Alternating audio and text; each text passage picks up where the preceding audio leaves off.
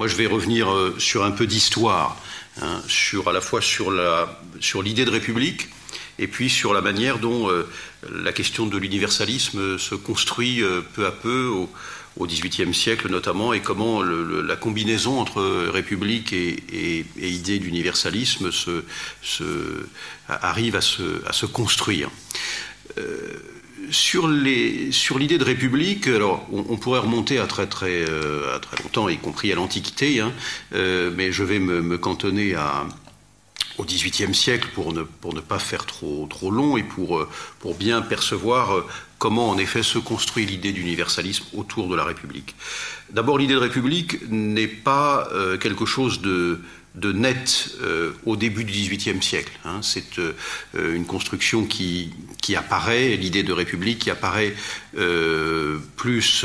dans, vers la, moitié ou vers la fin du siècle, et évidemment après la Révolution française. Même déjà au début de la Révolution française, la question de la République n'est pas posée, à part quelques-uns qui la pose, mais ce n'est pas le sujet. Euh, vous le savez, euh, on a un certain nombre de penseurs qui vont euh, faire évoluer la, question de, des institutions politiques au XVIIIe siècle, et notamment Montesquieu, hein, à travers notamment de, l'esprit des lois qui, pose la question des pouvoirs, la question de l'équilibre des pouvoirs, de leur séparation, et l'idée qu'il puisse y avoir une organisation politique autre que celle que nous connaissions euh, depuis euh, des siècles dans notre pays. Plus, plus, tard, il y aura aussi euh, Rousseau qui travaillera sur cette question de façon, et puis lui qui sera, qui interviendra après et qui, complétera toutes ces idées à travers notamment son idée de, contrat social ce sont vraiment les, deux, penseurs qui posent la, question de la République. Euh, lorsque on se penche sur les œuvres de Diderot ou de Voltaire, par exemple, c'est beaucoup moins précis. Hein, chez ces deux auteurs, l'idée de république n'est pas quelque chose qui euh, les euh, habite, ou en tout cas de façon beaucoup plus imprécise que euh, Montesquieu le pose ou, Rousseau. Mais je vous donne ceci non pas pour qu'on entre dans le débat historique, mais simplement pour avoir deux, trois, deux, trois repères. sur sur l'idée d'universalisme ou l'idée qu'on ne doit pas réserver une organisation politique à un seul pays, il y a parallèlement un homme, un philosophe qui va poser ça euh, euh, de façon assez précise, lui, euh, dans, dans, le courant du XVIIIe siècle, c'est le baron d'Holbach. Qui euh, euh, développera l'idée qu'il y a, il existe un genre humain et que donc il faut imaginer une construction politique autour de cette idée. Il appelle à l'établissement d'un droit du genre humain. C'est quelque chose d'assez nouveau et c'est un, et c'est un philosophe, donc le, baron d'Holbach, est quelqu'un qui travaille beaucoup sur l'idée de cosmopolitisme, d'ouverture, du fait de regarder ailleurs euh, que ce qui euh, se passe euh, à, l'intérieur des, frontières. concernant tout le travail de l'encyclopédie, de Diderot et d'Alembert, qui, vous le savez, se sépareront au bout d'un moment à propos de, querelles diverses. le propos de l'encyclopédie n'est pas non plus de, travailler autour de l'idée de république, ni même d'ailleurs euh, d'universalisme. Euh, l'idée de l'encyclopédie, c'est d'abord de faire triompher la raison et, les droits de l'homme, hein, euh, dans la partie qui, qui peut concerner la politique, puisque vous le savez, l'encyclopédie sera beaucoup consacrée aux sciences, aux découvertes scientifiques qui, s'accompliront tout au long du XVIIIe siècle ce qui va euh, vraiment poser euh, une perspective universelle et pour la première fois et en droit, euh, ce sera la déclaration des droits de l'homme et du citoyen du 26 août 1789. Et même si elle est inspirée euh, des textes anglais du Bill of Rights, excusez mon accent euh, épouvantable, euh, de 1689, ou évidemment de la Déclaration d'indépendance des États-Unis de 1776, ces deux documents, l'anglais et l'américain, ne s'adressent pas à d'autres peuples que le peuple anglais et le peuple américain. La perspective de la Déclaration des droits de l'homme et du citoyen, elle, est euh, clairement euh, universaliste. Elle, s'adresse à tous. Elle s'adresse effectivement à ce genre humain dont, je vous parlais euh, tout à l'heure rapidement. Et puis, évidemment, les choses vont s'accélérer très vite avec la Révolution française et, avec les diverses étapes qui, qui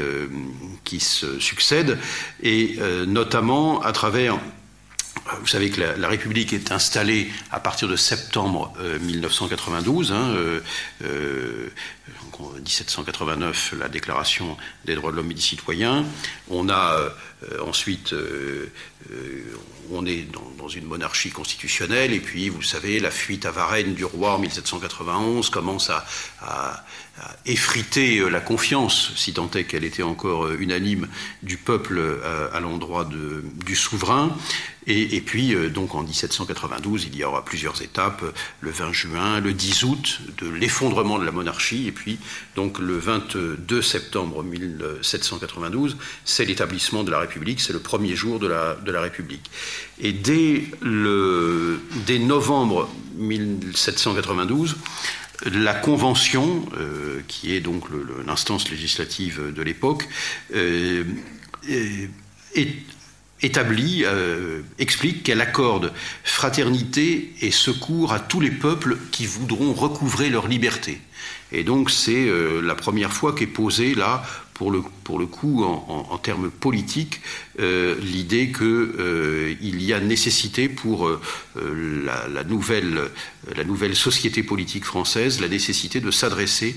à d'autres peuples et euh, de les secourir, de les aider pour euh, recouvrer leur liberté. Vous le savez qu'à l'époque, euh, la France est une république entourée de monarchies qui lui sont plus ou moins hostiles. La plupart lui sont violemment hostiles puisqu'il y aura déclaration de guerre et qu'il y aura à la fois contestation des principes révolutionnaires à l'intérieur mais aussi à l'extérieur par beaucoup de monarchies coalisées. Le, l'abbé Grégoire, homme célèbre de la Révolution française, euh, à l'origine de beaucoup de, progrès, déclarera, lui, en décembre 1792, Tous les peuples sont nos amis. Et donc il s'adresse là, il, passe par-dessus euh, les têtes des, rois, et, et, à travers ce discours, il s'adresse au peuple. Le, un peu, un peu auparavant, en septembre 92, donc euh, sous cette euh, République nouvellement créée, la Convention accorde le, titre de citoyen français à 18 étrangers. Et notamment euh, l'Américain Thomas Paine, qui est élu à la Convention, qui sera l'auteur de beaucoup de textes tout à fait intéressants d'ailleurs, qui qui évoque l'idée de, république universelle, et puis également le baron euh, prussien Anacarsis Klotz, hein, qui euh, sera lui aussi euh, élu à la Convention, et, qui, et, qui, va promouvoir l'idée que ce que veut le, le, régime révolutionnaire de l'époque, c'est à la fois de s'adresser à la France, mais également de s'adresser à l'Europe et au monde. Donc vous avez là euh, les choses qui s'enchaînent de, façon euh, euh, de plus en plus claire sur l'idée d'une république qui s'adresse au, monde entier. J'arrête là pour ces considérations historiques de l'époque révolutionnaire, même s'il il est difficile de ne pas citer ce qui interviendra un peu après euh, euh, Emmanuel Kant, le philosophe Emmanuel Kant, vous le savez, qui euh, définira ce, que sont les lumières. Qu'est-ce que les lumières? C'est, j'y reviendrai tout à l'heure, c'est pour l'homme sortir de l'état de minorité. Si vous voulez, on pourra développer. Kant développe l'idée d'une paix perpétuelle entre les nations et donc imagine un monde dans lequel eh bien, les États cesseraient de se faire la guerre et imagine une forme de république euh, universelle, en effet, où tous les peuples pourraient s'entendre et, sortiraient de cette, euh, de cette confrontation quasi permanente qu'ils ont, euh, qu'ils avaient connue pendant des siècles. Chez Condorcet aussi, homme célèbre de la Révolution, le père de l'instruction publique, mais aussi grand mathématicien, grand scientifique. Euh, euh, il y a l'idée, donc qui, Condorcet, lequel mourra en 1793, il y a l'idée que l'universalisme renvoie à l'idée justement de l'existence d'une unité du genre humain au-delà de la diversité culturelle de l'humanité et que de mêmes règles, des principes communs, sans distinction, doivent euh, s'adresser à, tous les, donc euh, aux citoyens, comme cela vous a été euh, évoqué tout à l'heure. Donc voilà pour ces, grandes, ces, grandes, séquences politiques qui permettent d'identifier la manière dont à la fois l'idée de république euh, arrive et puis comment elle se construit autour de, euh, autour de la notion d'universalisme.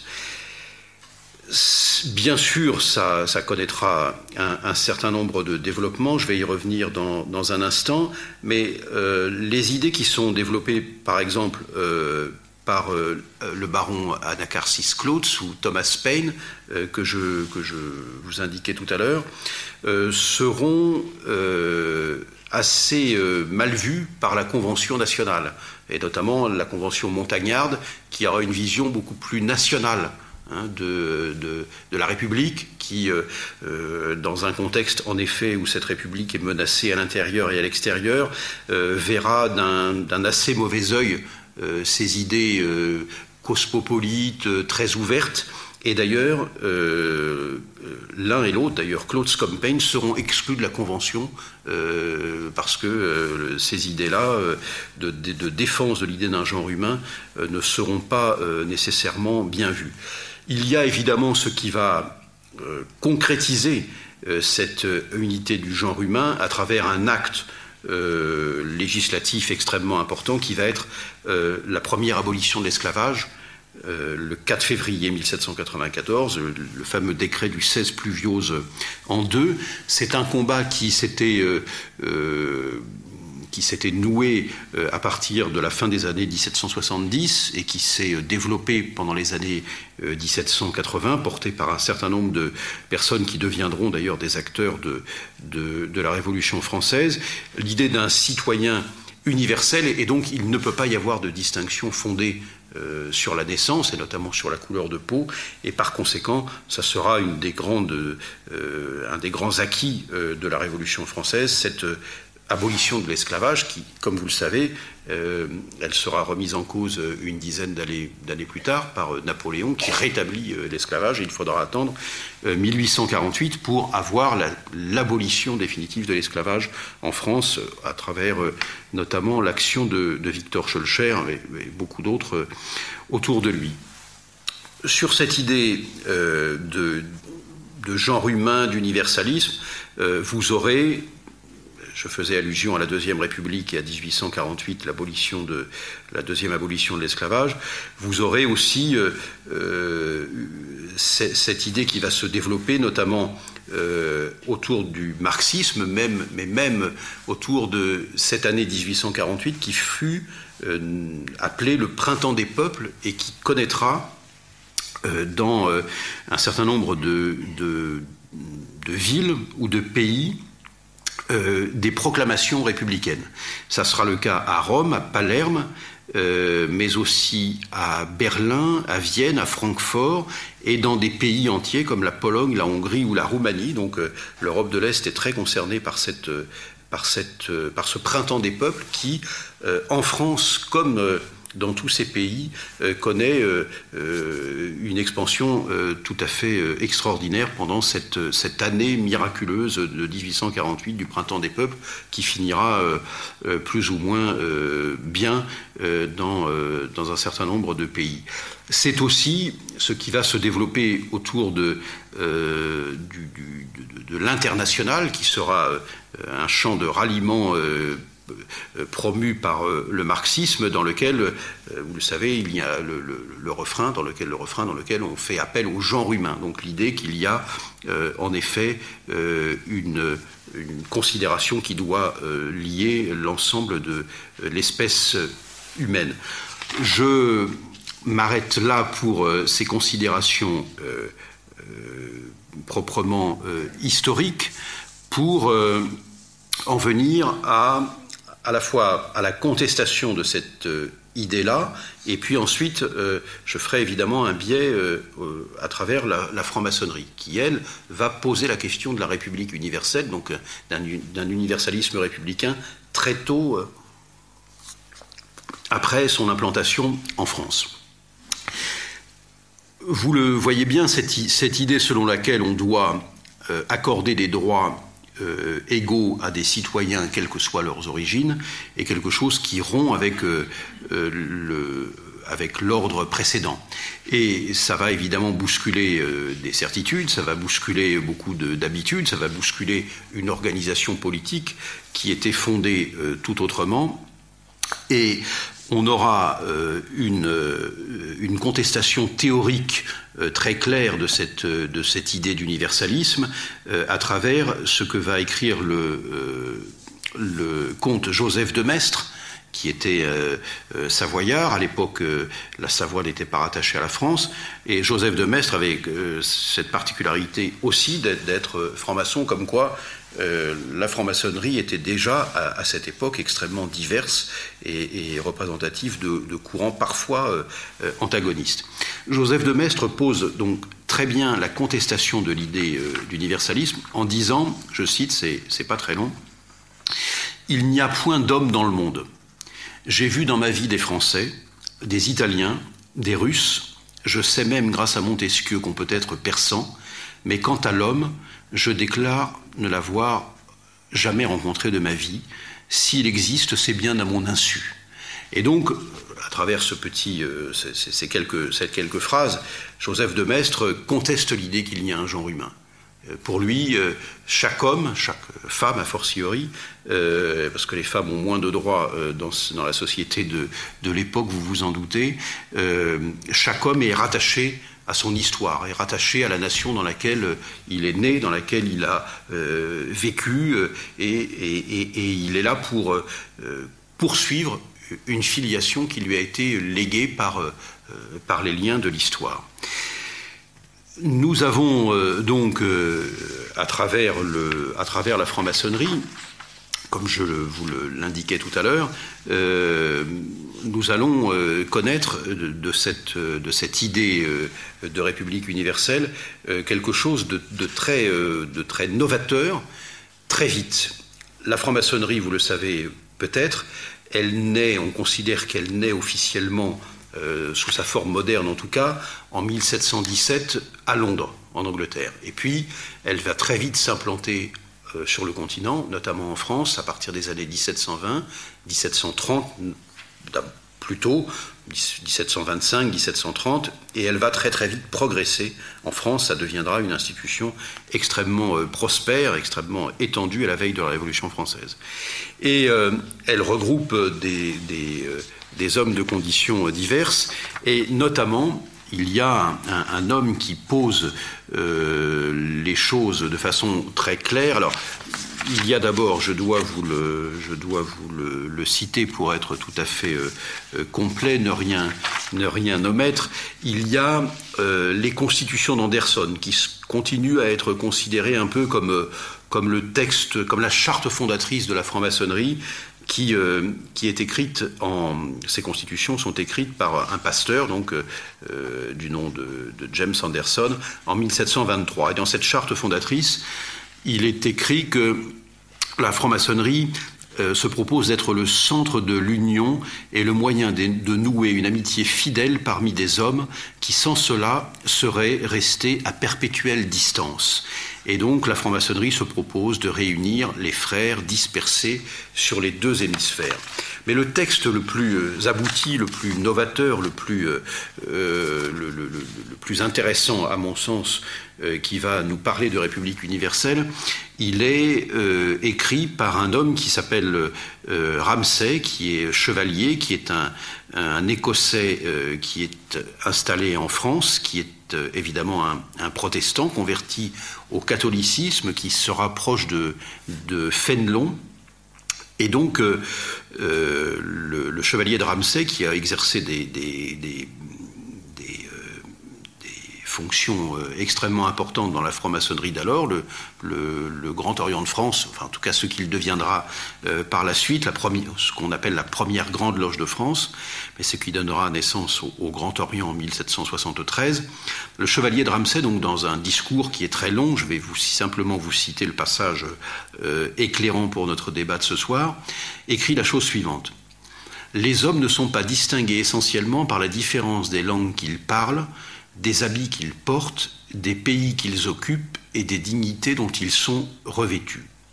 Le monde entier n'est qu'une grande république dont chaque nation est une famille et chaque particulier un enfant.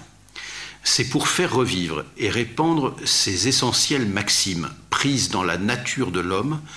que notre société, donc la franc-maçonnerie, fut d'abord établie nous voulons réunir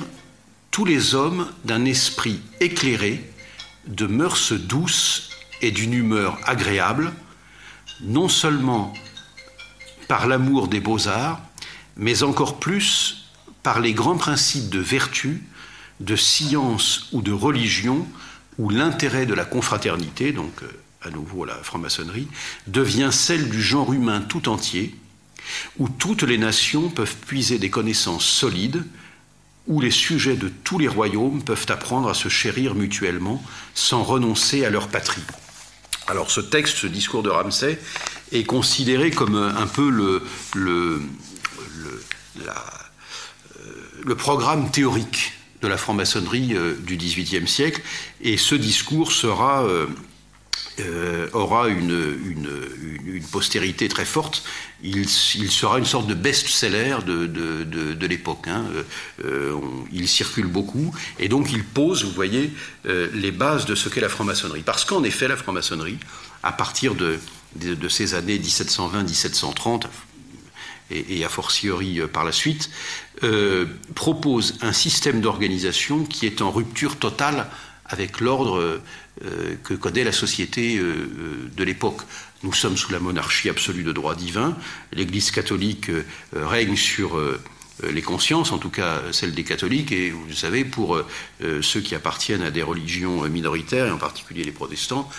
les choses sont un petit peu plus compliquées, et a fortiori pour ceux qui, qui, qui peuvent appartenir à d'autres confessions ou voire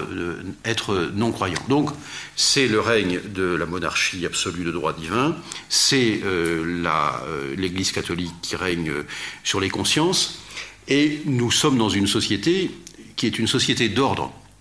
où vous appartenez euh, euh, à un ordre à la naissance et vous n'en dérivez pas, sauf évidemment pour ce qui concerne le clergé, euh, c'est quelque chose d'un peu, d'un peu évidemment différent puisque on ne naît pas, on ne naît pas membre du clergé, mais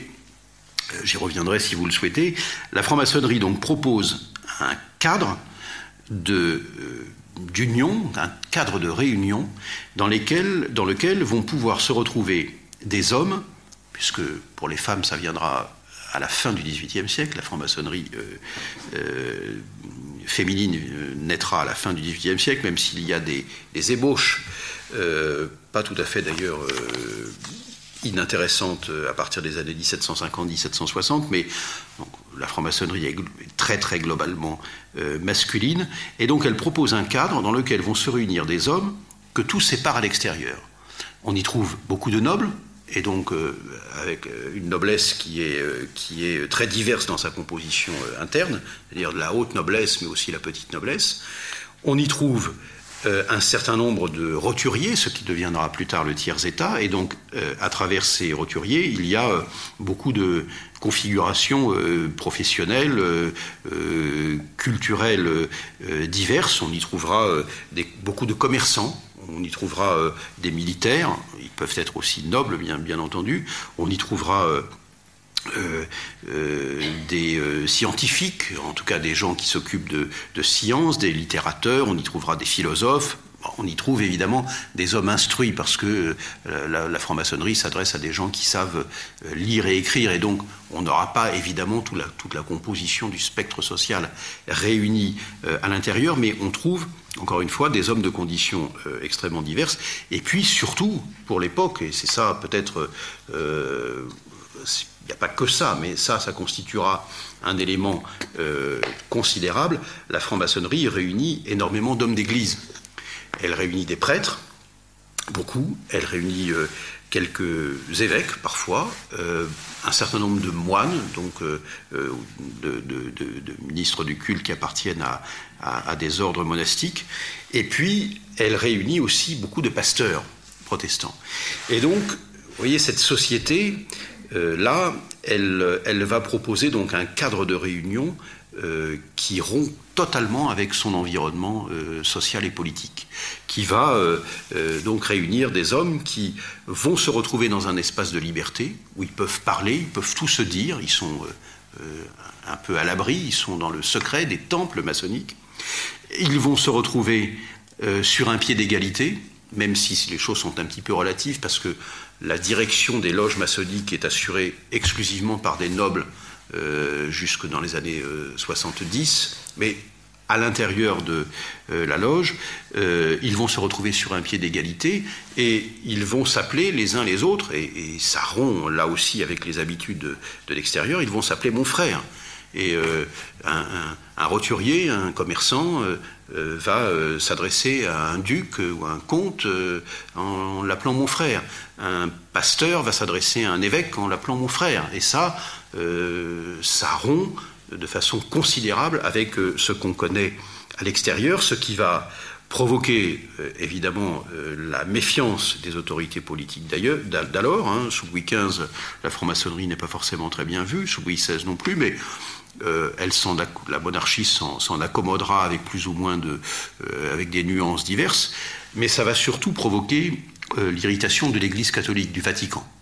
qui va trouver absolument insupportable que des protestants et des catholiques puissent dialoguer, euh, puissent se retrouver dans un même espace, puissent s'appeler mon frère et puissent euh, échanger, alors que, euh,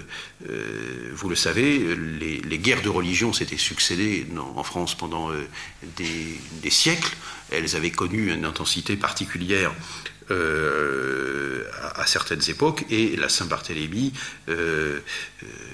laisse encore des traces. D'ailleurs, les traces, elles, continuent à exister dans notre pays depuis, depuis lors. ces affrontements, évidemment, entre catholiques et protestants, qui continuent d'ailleurs à marquer un certain nombre de nos territoires dans, dans quelques-unes de nos, de nos provinces. Donc, l'idée selon laquelle euh, des, hommes de conditions diverses vont pouvoir euh, se retrouver dans un espace de liberté, se parler secrètement, sans que les choses ne filtrent à l'extérieur, va euh, constituer pour l'Église catholique quelque chose d'absolument insupportable. Et donc, il y aura, l'année même du fameux discours du chevalier de Ramsay, de 1738, il y aura la première bulle pontificale d'excommunication des francs-maçons. Et donc euh, cette bulle est prononcée, euh, la bulle c'est un, document, euh, c'est une sorte de jugement qui, alors, qui ne sera jamais véritablement appliqué parce que le Parlement ne la ratifiera pas. Il fallait que les bulles pontificales soient ratifiées par le Parlement, mais en tout cas elle est émise par le Vatican. Elle a pour nom In Eminenti, et donc elle est émise par le pape Clément XII, et elle dit que elle excommunie les, les catholiques francs-maçons. Elle dit qu'il n'y a une, incompatibilité entre l'appartenance euh, à la franc-maçonnerie et, euh, le catholicisme. Cette, euh, cette bulle pontificale sera renouvelée sous une forme à peu près comparable en 1751 par le successeur de Clément XII, Benoît XIV, et il y aura une succession de bulles pontificales pendant le XIXe siècle, à la fin du XVIIIe, au XIXe, au XXe siècle. Euh, et euh, pour, euh, pour vous donner une idée du maintien de la part de l'Église catholique, en tout cas de sa direction, du maintien d'une forte hostilité à l'égard de la franc-maçonnerie, il faut savoir qu'en 2014, donc nous ne sommes pas très loin de, de notre de notre période actuelle, en 2014, un prêtre catholique dont l'appartenance à la franc-maçonnerie euh, avait été révélée par la presse, euh, exerçant son ministère dans le diocèse de euh, Chambéry, s'est vu excommunié par l'Église catholique. Hein. cet homme donc était prêtre, hein, tout simplement, avait exercé son ministère. Il appartenait en même temps au Grand Orient de France. Son appartenance a été révélée et dans les semaines qui ont suivi, l'évêque d'abord l'a suspendu et le Vatican a confirmé son l'interdiction euh, de, son, euh, euh, de l'exercice de son ministère. Donc il a été chassé de, sa, de ses fonctions de prêtre, il a été chassé évidemment de son logement, s'est retrouvé sans toit et sans, et sans, et sans profession, parce que, simplement parce qu'il appartenait à la franc-maçonnerie au Grand Orient de France. Donc vous voyez que, même si évidemment il n'a pas, il n'a pas eu à subir d'autres foudres que celle-ci, vous voyez que l'Église catholique continue à produire à l'encontre de la franc-maçonnerie une hostilité euh, voilà, soutenue, on va dire. Euh, donc, cette, euh, les, loges maçonniques se développent pendant, toute cette, pendant tout ce XVIIIe siècle. Et elle propose donc de réunir ces hommes sur l'idée qu'ils appartiennent tous à une commune humanité,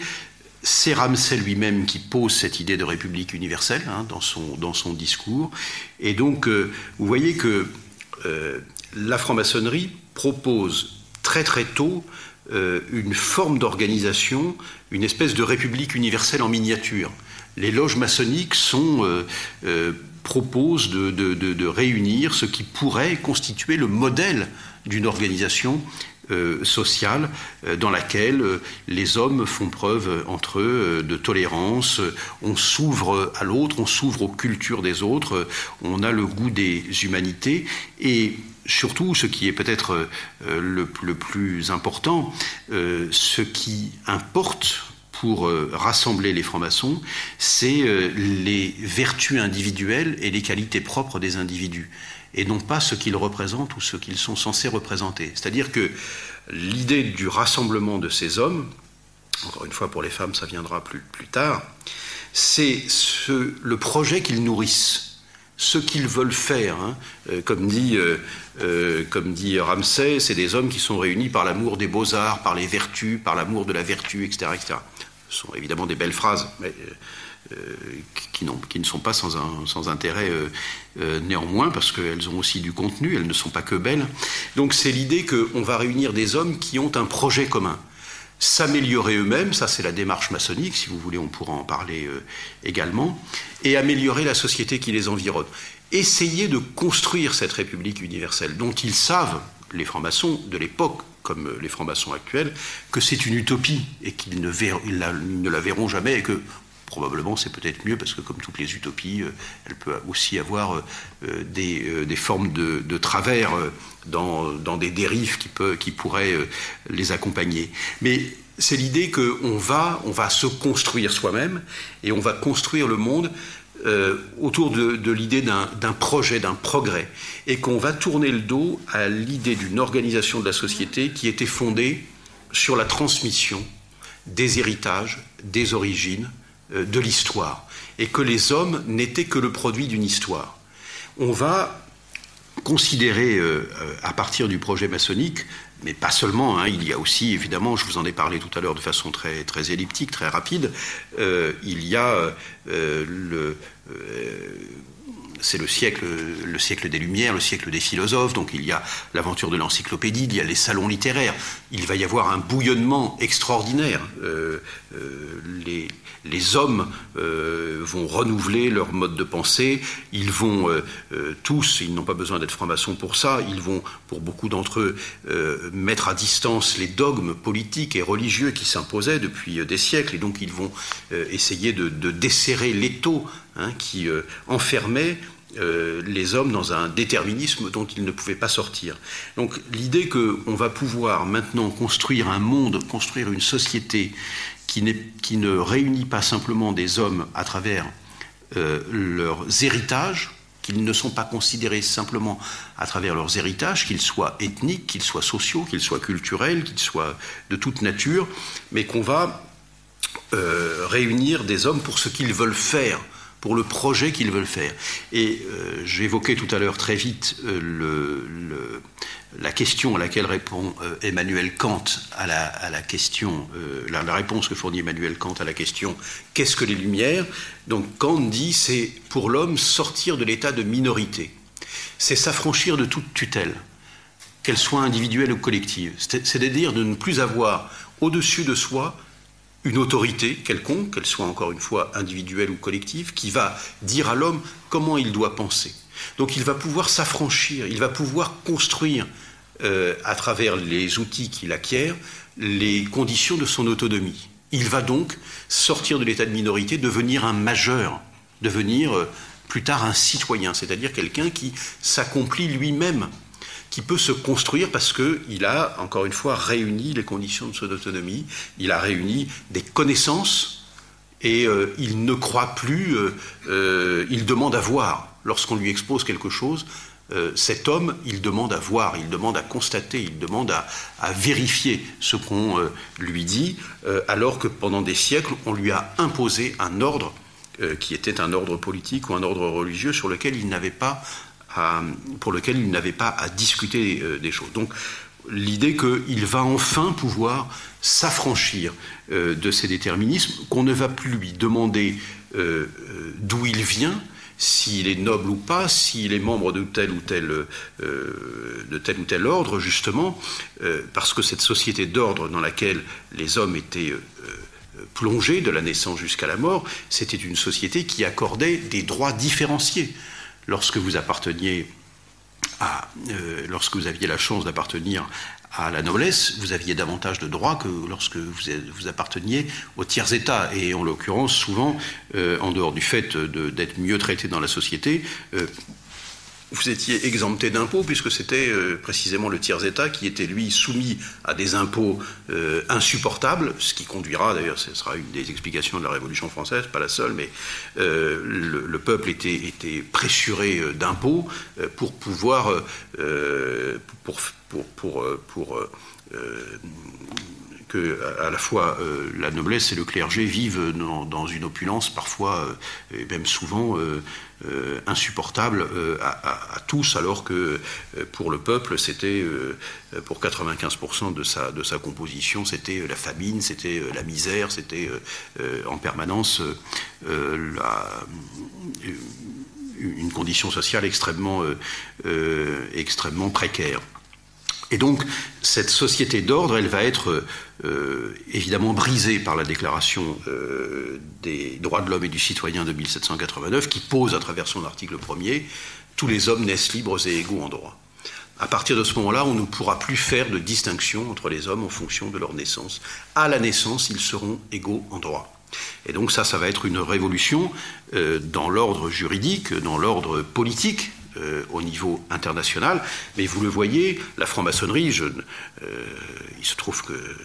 je suis aussi là pour parler euh, comme franc-maçon. la franc-maçonnerie l'a posée dès le début du du XVIIIe siècle, même si elle, il n'y a encore une fois pas qu'elle qui a réfléchi à ces questions, mais elle le pose et elle le réalise. Elle le réalise pratiquement dans les loges maçonniques. Encore une fois, on trouve euh, ces hommes de conditions diverses qui se retrouvent dans un espace de liberté, sur un pied d'égalité, et donc ce qui va leur permettre d'entretenir entre eux des rapports de fraternité. Et donc vous avez là euh, la devise républicaine qui euh, s'incarne aussi de façon presque parfaite.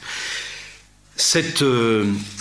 donc cette idée euh, extrêmement euh, nouvelle, elle va euh, poursuivre son, œuvre, elle va, poursuivre son, accomplissement au, cours du, au cours du siècle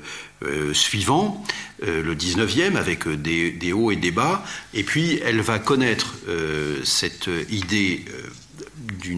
d'un genre humain auquel on doit accorder des droits égaux, elle va connaître une,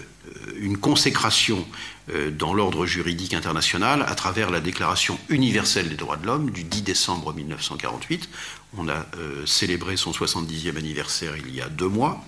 euh, laquelle Déclaration universelle des droits de l'homme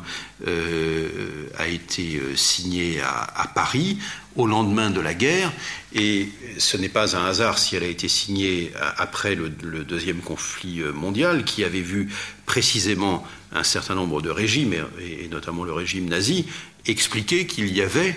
des races à l'intérieur du genre humain, qu'il y avait des races supérieures et des races inférieures, et que les races inférieures, elles devaient être éliminées pour le profit des autres. Hein. Et que donc, cette idée qu'il y a un genre humain sans race à l'intérieur, euh, c'est une, une, une donc, idée qui va irriguer cette déclaration universelle des droits de l'homme du 10 décembre 1948, qui reprend presque mot pour mot dans son article premier, l'article premier de la Déclaration des droits de l'homme et du citoyen du 26 août 1789, Simplement, on rajoute le, terme de dignité. Tous les hommes naissent euh, égaux en droit et en dignité. Euh, et puis, bon, c'est complété par un certain nombre d'autres considérations. Je ne rentre pas dans le, dans le débat juridique qui vise à comparer les, les deux déclarations. Vous voyez que l'esprit est le même. C'est-à-dire que quelles que soient les ethnies, quels que soient les pays, quelles que soient les couleurs de peau, quelles que soient les cultures, quel que soit le sexe, quel que soit l'âge, les hommes et les femmes, tous les êtres humains doivent bénéficier de droits égaux partout euh, à la surface de la planète. Et ça, donc, c'est une, c'est une idée évidemment euh, euh, extrêmement forte à laquelle, qui s'attache évidemment à l'idée d'universalisme républicain qui a été contestée, je vous l'ai dit, et je vais m'acheminer vers ma, ma, conclusion pour ne pas trop vous pour ne pas trop vous lasser et pour qu'on puisse débattre. C'est une idée, vous l'avez vu, qui a été contestée dès le départ, évidemment par euh, l'Église catholique, par la monarchie, euh, par euh, les institutions qui étaient installées, qui a été contestée philosophiquement. Je vous citais tout à l'heure les phrases de Joseph de Maistre. Hein, il n'y a point d'homme dans le monde. Hein, j'ai rencontré dans ma vie des Français, des Italiens, etc. Et évidemment, ce que pose Joseph de Maistre, qui est un des grands euh, penseurs de la contre-révolution, ça va nourrir tout ce, tout ce que l'extrême droite, qui naît à ce moment-là, la contre-révolution, euh, va porter euh, pendant les siècles qui nous séparent de, de cette fin du XVIIIe siècle. C'est-à-dire l'idée que, eh bien, il n'y a pas de genre humain. Les hommes, les femmes, sont les produits d'une histoire. Ils sont insérés dans une culture et donc ils sont attachés à cette culture. Et d'une certaine manière, ils y sont assignés.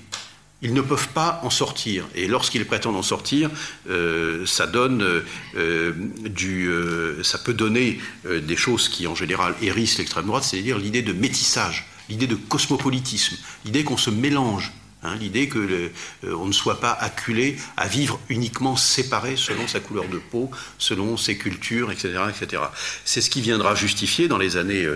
60 euh, et 70, à travers quelques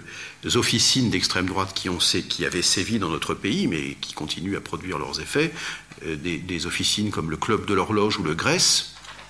qui venait légitimer le régime d'apartheid euh, qui, à l'époque, régissait encore les, principes politiques de l'Afrique du Sud, la République sud-africaine, et qui disait que, alors, on ne parlait plus de race égale ou inégale, hein, comme sous l'époque du nazisme, on disait simplement que selon les ethnies, on ne pouvait pas vivre ensemble. Et c'est ce que l'Afrique du Sud, dans son système politique, appelait le développement séparé des races. Hein, on ne peut pas se mélanger. Et donc vous aviez en Afrique du Sud euh, une organisation en Bantoustan euh, qui faisait que, euh, selon l'ethnie à laquelle vous apparteniez, alors a fortiori les blancs et les noirs étaient séparés, mais à l'intérieur même des différentes ethnies noires, il y avait des séparations, et donc chacun était enfermé dans une catégorie dont il ne pouvait quasiment pas sortir. Vous avez une incarnation de cette logique-là, de séparation à la naissance jusqu'à la mort, à travers un régime qui continue à, exister, euh, qui existe depuis longtemps, qui continue à exister et, à s'imposer euh, à, ces, euh, aux hommes et aux femmes qui vivent sous, l'empire de cette, de cette logique-là, c'est ce qui se passe en Inde, à travers les castes. Vous naissez membre d'une caste et jusqu'à la fin de vos jours, vous appartenez à cette caste et vous ne pouvez pas en sortir. Vous êtes enfermé dans la logique de naissance hein, qui vous a enfermé donc euh, dans vos héritages, dans vos origines, et donc qui font euh, de vous quelqu'un qui va perpétuer une histoire, mais qui ne peut pas en sortir d'une certaine manière, qui ne peut pas se construire en dehors de cette histoire. Donc, euh, euh, contestation de cette idée d'universalisme républicain depuis le début, c'est contesté euh, de façon permanente par un certain nombre de courants, ce qui euh, est un peu nouveau dans la période euh, qui, nous, euh, qui nous caractérise aujourd'hui, c'est que cet, univers, cet, universalisme républicain, cette idée de droit universel, de genre humain, qui n'était autrefois contesté que par des courants d'extrême droite, devient aussi maintenant est aussi propagé par des courants qui appartiennent à la gauche ou à l'extrême gauche. Et vous avez, au nom d'une vision euh, communautariste ou multiculturaliste, comme on dit euh, euh, chez nos amis anglo-saxons, à travers des formes de reconnaissance des identités culturelles, ethniques, religieuses, d'un relativisme culturel, c'était évoqué tout à l'heure à, travers le propos d'introduction, vous avez des formes de reconnaissance du groupe qui font que vous avez une contestation de de l'idée même d'individu qui pourrait s'extraire de ses héritages et de ses origines. Et donc un enfermement dans une communauté d'appartenance réelle ou supposée. Et donc, euh, eh bien, euh, si vous êtes blanc, euh, vous êtes avec les blancs, si vous êtes noir, vous êtes avec les noirs. Et je, parle évidemment de ça de façon précise parce que vous avez maintenant un certain nombre de, de syndicats enseignants ou de syndicats étudiants qui promeuvent ou qui euh, soutiennent des opérations dans lesquelles des réunions publiques sont organisées, dans lesquelles on sépare les gens en fonction de leur couleur de peau. Hein. ça existe euh, en France, et de la même manière qu'on avait euh,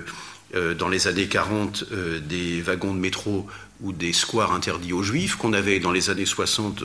évidemment en Afrique du Sud ou aux États-Unis d'Amérique, même des bus ou des toilettes publiques interdites aux noirs, on a aujourd'hui en France des réunions publiques des réunions syndicales de, formation, des réunions euh, de syndicats étudiants dans lesquelles on dit euh, euh, on vous trie selon votre couleur de peau. Hein. et si vous êtes blanc, si vous n'êtes pas racisé, hein, selon les, le vocabulaire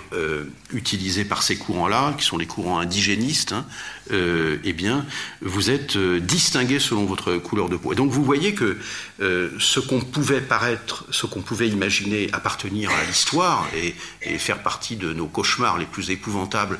d'une telle conception de l'ordre humain, Aujourd'hui, après avoir été chassé par la porte, ça revient par la fenêtre et, ce n'est plus seulement porté par des courants qu'on avait euh, euh, une grande facilité à identifier, l'extrême droite pour faire court, hein, euh, au sens large. Maintenant, il y a des courants qui, se revendiquent progressistes et qui défendent une telle séparation du genre humain au nom d'une lecture racialiste. Hein, de, des rapports précisément entre les, hommes, entre les femmes, et donc qui enferme, comme, comme le faisait la société d'ordre d'Ancien Régime, ou la société de caste, qui enferme les hommes et les femmes dans leurs conditions de naissance et qui leur dénie en quelque sorte la capacité à se construire eux-mêmes comme individus indépendants, autonomes. C'était le projet des Lumières. Donc derrière tous euh, ces débats qui peuvent paraître un peu théoriques, vous voyez bien qu'il y a des enjeux considérables, c'est-à-dire que cet héritage des Lumières, cet héritage de l'universalisme, cet héritage de l'idée qu'il y a un genre humain qui transcende toutes les différences culturelles, qui euh, euh, aujourd'hui euh, vient se reposer et encore une fois parfois sous le masque de, de courants progressistes. C'est ce qui fait que de plus en plus eh bien, les questions, la question sociale, les questions sociales sont évacuées et que se substitue une lecture raciale des rapports humains. C'est ce qui fait que on voit de plus en plus de logiques d'enfermement communautaire, de repli identitaire, d'affirmation de l'identité de l'un forcément contre l'autre. Et donc, plutôt que d'avoir une conception égalitaire euh, des rapports entre les hommes, eh bien, c'est une conception identitaire qui est de plus en plus euh, avancée. Voilà, je, je m'arrête là pour euh, laisser un peu de place au débat. J'ai probablement été un peu trop, trop long, mais je voulais essayer d'être le plus complet possible. En tout cas, je vous remercie de votre patience, de votre écoute.